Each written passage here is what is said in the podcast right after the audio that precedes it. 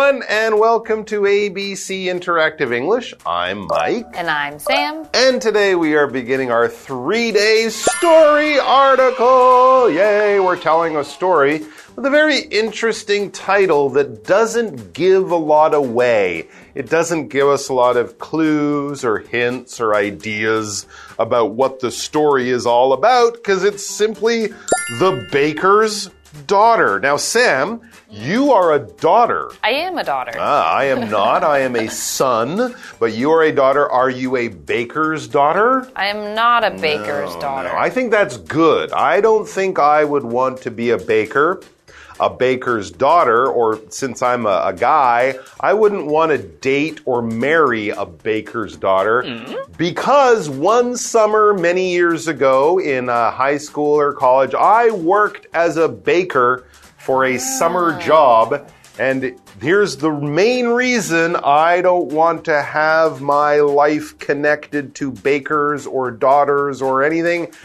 Bakers have to get up really early in the morning. I had to be at this job at like 6:30 a.m. To start making bread because that's what bakers do. They bake bread and cake and cookies and croissant in France. And of course, people buy that stuff for breakfast. It has to be ready before breakfast so you the baker or I guess the baker's daughter or the baker's husband has to get up really early. Yes. It's no fun. No, I definitely am not a super morning person. Mm. But I do like my my breads to be ready in the mm. morning. And the smell of bread baking is nice, but it's still six o'clock, maybe five o'clock, maybe four o'clock in the morning. So we know that this story will be about a baker's daughter. I think it'll just be three days of her complaining. I don't want to get up so early. Dad, come on, let me sleep. That's the whole story. Well, maybe not. Let's find out by reading it.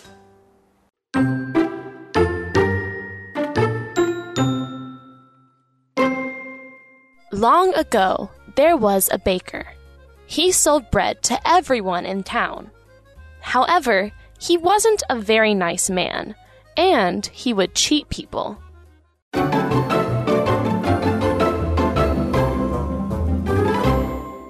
Okay, everyone, this is day one of our three day story. So we have The Baker's Daughter, part one.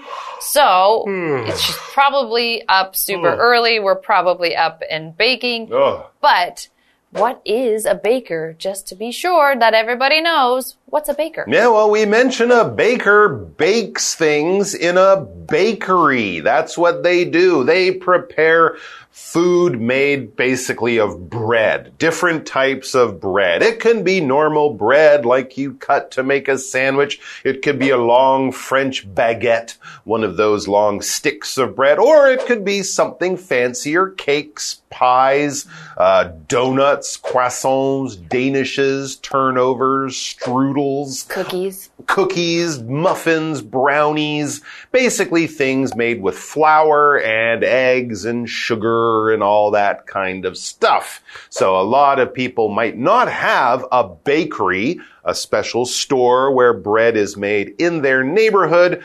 You might buy your bread at the supermarket or at the convenience store, at a coffee shop. But often a baker made those different things. If they're made of bread, it was probably made by a baker in some kind of way. Now, notice we're not calling this person a cook or a chef or something like that. Baker is a special term, a special job for preparing bread like food. All right, so long ago, there was a baker. Yes, there have probably been bakers for 5,000 yes. years. People have been eating bread in many forms for a very long time. So, yeah, that could make sense. It could be hundreds of years ago. He sold bread to everyone in town. He was a popular baker, Yes. and I'm sure his bread was very delicious. Yes, and if it was long ago, they might be living in a smaller town, so there Hmm. might only be one baker, and so then he has to sell to everybody That's and has to make enough bread to be able to sell to everyone. So sell is our verb here, and that means to to make something that you're going to give to other people in exchange for money. So mm-hmm. you're not buying, you're the one who is selling. So in this case, we have a baker. He is making bread, he's making whatever it is that he's making. And those are all items that he can sell to people. So There customers come in, give him money, and they walk out with bread and something yummy. Yum, so yum. that is what's happening at this bakery. We have a baker, but this story is about a baker's daughter. Mm. So let's see if we're going to see anything about her Right. popping up anywhere. Yeah. So if we continue with our story, it says, however, he wasn't a very nice man and he would cheat people. Uh oh. Okay. We're getting a little more information about the, the baker, the father, and he is kind of a cheat. Hmm, yeah, as you said, it's maybe a small town. Maybe he's the only baker in town, which is why his bread is popular, but he might not be a popular man or person in the town because he cheats people. Maybe the people don't know They they're being don't. cheated because if I cheat you, I am tricking you probably to get money from you or more money from you than I should. It's kind of like stealing, but as I said, I'm trying to trick you so that you just give me the extra money.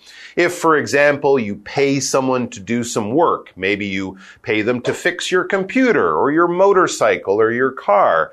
What a cheater, and we can call a person who cheats a cheater, just like we call a person who bakes a baker. What the cheater will do is they'll fix your little problem and then they'll say, Oh, and I found this other problem and this other problem and I fixed all those. So the price will be higher because I did more work, except they didn't do the extra work. Yeah, they're lying to you to try to trick you so you give them extra money. That is to cheat someone. It's to try to basically tell them lies so you get something out of it. Yes. And it's not a good thing to do. It's not good to cheat in your tests. It's not good to cheat in games.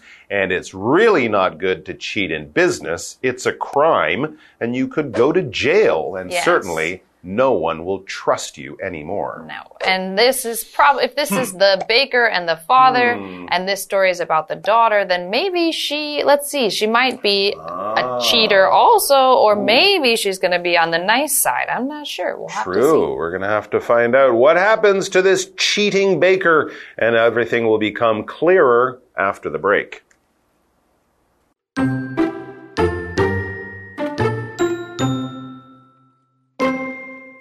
His daughter saw that and learned from him.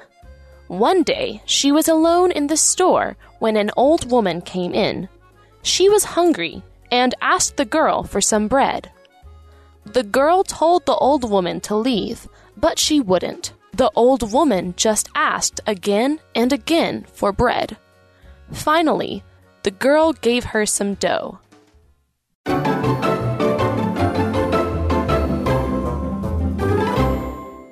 Okay, so a small town has a baker who's popular. He sells lots of tasty, delicious bread, but maybe he wouldn't if the customers knew he was cheating them. He might be selling them bread that is filled with things that aren't so oh. healthy. Maybe he says, Oh, this is 500 grams, but it's really 400 Yeah. grams and he charges them more. You know, he's doing things like that. Business people who do that are very dishonest. And if they're caught, they should go to jail. But Yes. what will happen with the baker and his daughter, who we haven't met yet? Yes, so we are about to Oh. meet her, Oh, and hi. this next sentence it Okay. says his daughter saw that, Oh, meaning saw that he was kind of a cheater. Sure, she was upset. Well, he's she his daughter saw that and Yeah. learned from him. So She learned from him? Yes. You mean she told the police about what he's doing? No? No, she went, hmm, dad makes a lot of money cheating. I want to be like him. The And- story should be the cheater's daughter. Oh no, this is not good. But I guess she sees her father, she admires her father, and maybe he tells her, oh, this is normal, this is fine, don't Yes. worry about it. A lot of times we might say like father, like daughter, Mm, yeah. which means they're they act the same. They're But both anyway, dishonest. Yes. Hmm. And so then we see it go it continues on and Okay. it goes one day she was alone in the store when an old woman came in. She's not going to cheat the old woman. Well, I think probably she will, oh, but we'll see. So we have this adjective alone in this part of the story, and alone means to be all by yourself. So there's no one else around. Um, again, this bakery is the fa the father's bakery, so probably most of the time the father and the daughter are working together. But this time she's all alone, no other workers, no other people around, and an old woman comes in. So what's she gonna do? I don't know. That's right. She's on her own. There's no one else working there, and maybe even no other customers in the store. So let's find out. She was hungry. That's the old woman. Probably doesn't have a lot of money either. This hungry, poor old woman. Of course, anyone would want to help that kind of person, right? Well, the article says she was hungry and asked the girl for some bread. So she came to the store, said, I have no money. I'm really, really hungry. I haven't eaten in days. Please, can I have some of your old bread or something like that? Because when you're hungry, you will probably be quite happy to eat almost anything, even bread that's a few days old, because hungry means you need food. You haven't eaten for a long time. Your stomach is going, you might get a headache. You might get really tired all the time. It's no fun being hungry. Of course, most of us have felt hungry at different times. You know, if you have a small breakfast or don't eat breakfast by the time lunchtime comes, you probably will feel quite hungry, feel the need to find some food, to eat some food. The other similar one would be thirsty, T H I R S T Y. That would be you need something to drink. So being hungry, being thirsty means you need to get some food, some drink, something to eat, or something to drink. In this case, she needs food. She needs something to eat,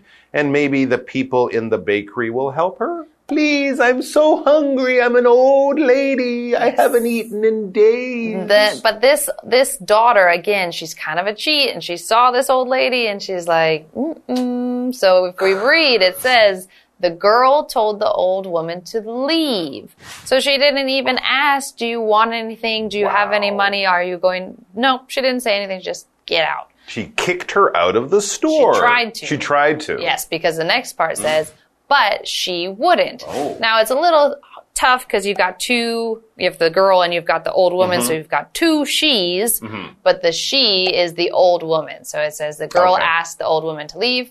The old woman would not leave. All right. So she's saying, I won't leave until you give me food because if I leave, I'm just going to die and I have to have food. And the old woman just asked again and again for bread. So you can see the girl saying, get out of my store. Get the heck out of here. And the woman's like, no, I'm not good. I'm so hungry. Please, please. By holding on to her skirt or crying or something like that.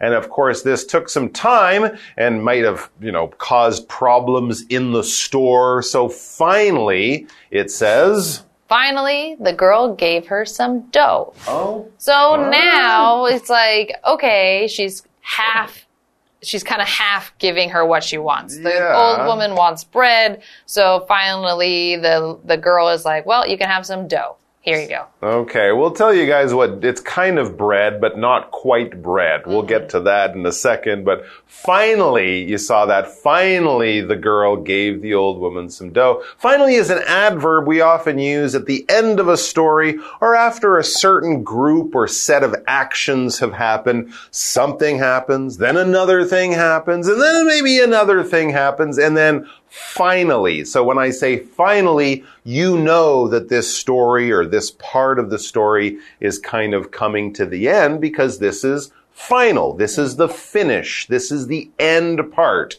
So basically, you're just sort of showing the person who's listening to the story that this is the part where everything sort of ends, everything sort of wraps up. I had a crazy day. I missed my bus. I got wet waiting for a taxi. You know, I got the wrong food at lunch. My boss yelled at me. And finally, on the way home, a dog bit me on the leg or something like that. I'm just telling you about all these terrible things, and this is how it ended. So finally, the old woman does get some food, but her bread is not bread. It's dough. It's like baby bread. Yes, yes. And so after she asked and asked and asked, the girl was like, all right, here, you can have some dough. Dough. Well, dough is just the unbaked bread. So it hasn't been put in the oven yet. We haven't added heat. It hasn't cooked up and baked up. And so it's just kind of that kind of mushy kind of mess of all the ingredients before you cook it. And you're not supposed to eat dough because it's got a lot of raw ingredients, raw meaning uncooked. So it's got things like raw flour and raw eggs, and those are not things you're supposed to eat. You might get sick. So the girl is like, here, have some dough. Well, the old woman kind of can't do anything with that dough because she can't eat it and she probably doesn't have an oven to bake it. So what's she going to do? Exactly. If someone says, Can I have a hamburger? and you just give them meat without cooking it, that's not really a hamburger and they can't really do anything with it. I mean, I guess she could eat the dough and if she's so hungry, she might. But you're right, it could make her sick. Mm-hmm. And of course, it's certainly not as nice or as healthy as having proper bread. Not a very kind daughter so far. I'm quite disappointed with this whole Baker family. All right, we're going to come back tomorrow with more. Hopefully, something will get better for the old lady, but we're going to have to find out. So please join us for that. Until then, have a nice piece of cooked dough, in other words, bread, and we'll see you tomorrow.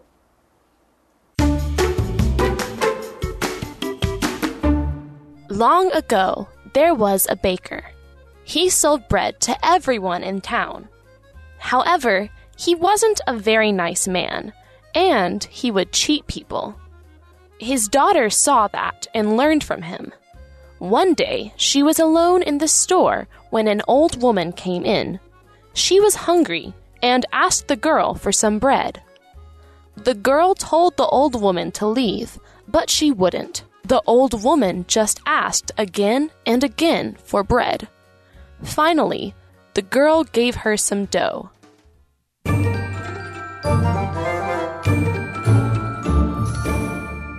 Hi, I'm Tina。我们来看这一课的重点单字。第一个，sell，sell 动词，贩卖。它的三态是 sell, sold, sold。The store doesn't sell coffee。这间商店没有卖咖啡。 下一个单字，cheat，cheat 动词，欺骗。Peter has cheated his customers for years。Peter 欺骗他的客户好多年了。下一个单字，hungry。hungry 形容词，饥饿的。I'm very hungry because I didn't have lunch。我很饿，因为我没吃午餐。最后一个单字，finally，finally 副词，最后，终于。 I finally got home at midnight。我终于在午夜时回到家了。接着我们来看重点文法。第一个，long ago。从前，从前，很久以前，这是一个时间副词的片语，要搭配过去式使用。Long 在这里指的是副词，表示长时间的。同样的意思，也可以说 a long time ago。我们来看看这个例句：Long ago, people rode horses。很久以前，人们骑马。下一个文法，learn from somebody，从某人身上学到，这是一个固定用法。Learn 是动词，学习、学得的意思。我们来看看这个例句：Wendy is good at cooking. She learned from a skilled chef. Wendy 很会煮饭，她师从一位技艺精湛的厨师。Skilled 指的是技艺精湛的，chef 是厨师。最后一个文法，again and again，一再的、屡次。Again 是一个副词，指的是再次、再度。我们来看看这个例句：Sarah lied to her mother again and again. Sarah 反复的对她的妈妈说谎。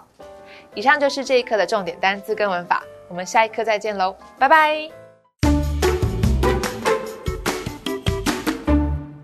Today, we're going to learn about a special project in Jiayi, and it's called Jiayi City Elevated Railway Project. There will be two elevated stations, and when the construction is complete, many railroad crossings and also bridges will be torn down. So Jiayi will look quite different. So let's learn about it. Chiayi has been a bustling city recently. More and more people are coming to Chiayi. Commercial activities and tourism have brought prosperity to Chiayi. However, development can also bring problems with it. One of them is the above ground railway. The railway in downtown Chiayi divides the city into two parts.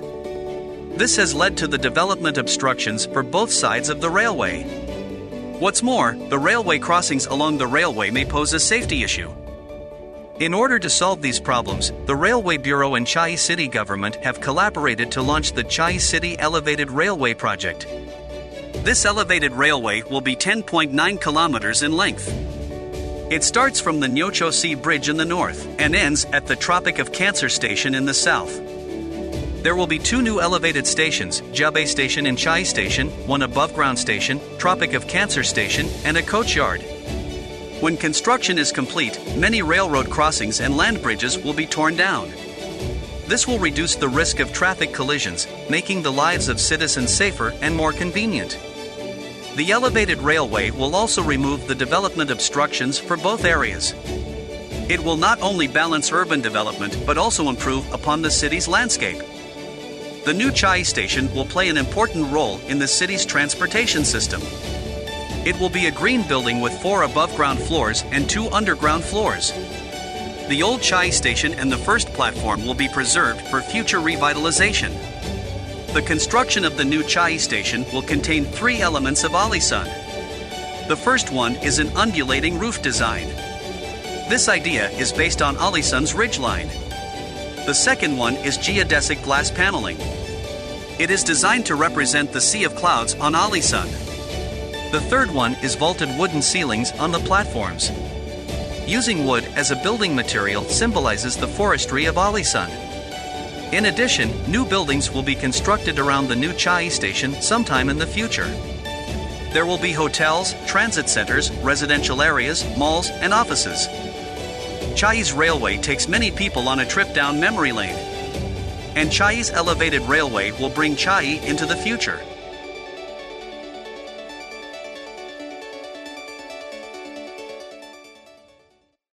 Learning about this special project in Jiayi, now we know it's going to change the landscape of Jiayi in the future.